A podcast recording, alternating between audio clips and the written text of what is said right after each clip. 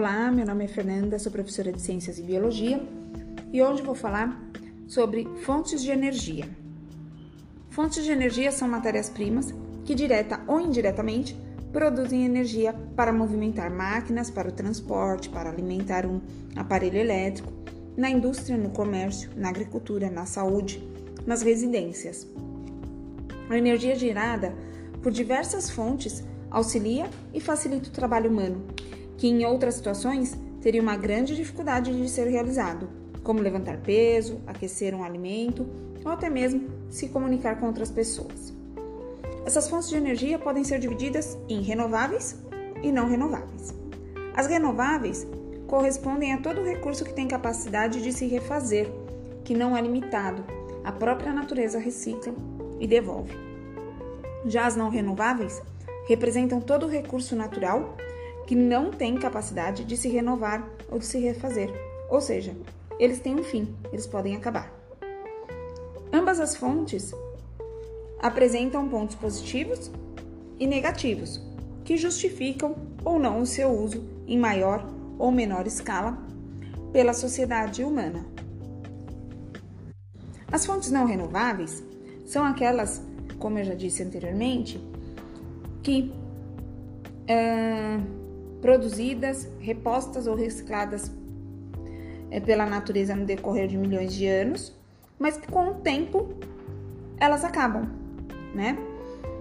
Então, elas são consideradas poluentes porque sua utilização causa diversos danos ao meio ambiente e, consequentemente, à saúde dos seres vivos. Dentre as principais e tradicionais fontes é, não renováveis, destacam-se os combustíveis fósseis, que são o petróleo, carvão mineral e o gás natural. Nós temos também os minerais energéticos radioativos. Atualmente o mais usado é o urânio, mas anteriormente utilizava-se também plutônio e tório.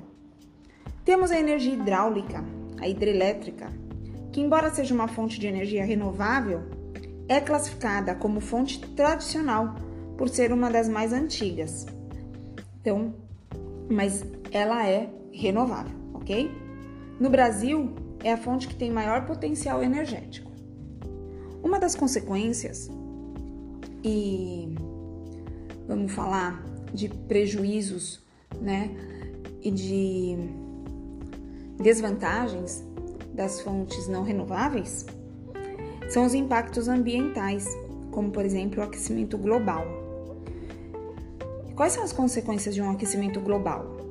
Períodos secos mais extremos, podendo levar à escassez de água, chuvas mais intensas, causando enchentes, derretimento das calotas polares, prejudicando os animais e aumentando o nível do mar. O aumento do nível do mar pode destruir cidades costeiras, surgimento de bactérias mais resistentes e danosas, causando muitas doenças. Né? Então, o problema é que tal emissão por esses é, recursos ocorre num ritmo muito acelerado, causando um grande desequilíbrio aí na atmosfera e promovendo um aquecimento acentuado em um período curto. A queima desses tipos de combustível emite enorme quantidade de gases de efeito estufa, como o dióxido de carbono, também conhecido como gás carbônico, o metano, o óxido nitroso e o vapor de água. Então, o estudo auxilia aí para aumentar cada vez mais o aquecimento do nosso planeta. A vantagem dos não renováveis é que a maioria deles existe uma grande reserva deles ainda e o seu custo, né? O custo-benefício para a população. Mas para o ambiente, ele traz muito prejuízo para o meio ambiente, né? Já as fontes renováveis são fontes em que a própria natureza vai reciclando, vai repondo e que ajuda a produção, é, com uma expectativa de vida humana maior, né? Porque elas não são poluidoras, elas se regeneram espontaneamente e são também chamadas de energias limpas, porque não poluem o meio ambiente. Dentre as principais fontes de energia é, alternativas, destacam-se a solar, a eólica, a biomassa, a maremotriz e a geotérmica. A hidráulica, apesar de renovável, é considerada como uma fonte de energia tradicional por ser amplamente utilizada no mundo. Essas fontes renováveis, elas se denominam como fontes de energia alternativas, não apenas por serem pouco ou nada poluidoras, mas por ainda serem utilizadas como um complemento energético às fontes de energia tradicionais, que são as não renováveis e a hidrelétrica.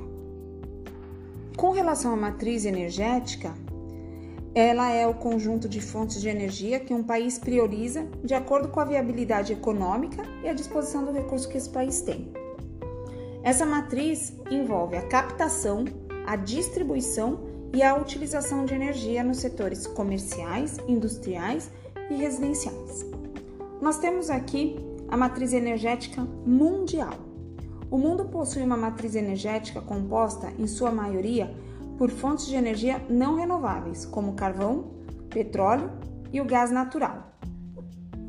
A matriz energética brasileira, ao contrário da matriz energética mundial, o Brasil ele possui uma matriz energética composta majoritariamente por fontes de energia renováveis, somando-se a lenha e o carvão vegetal, a energia hidráulica e aquela proveniente de derivados da cana etc.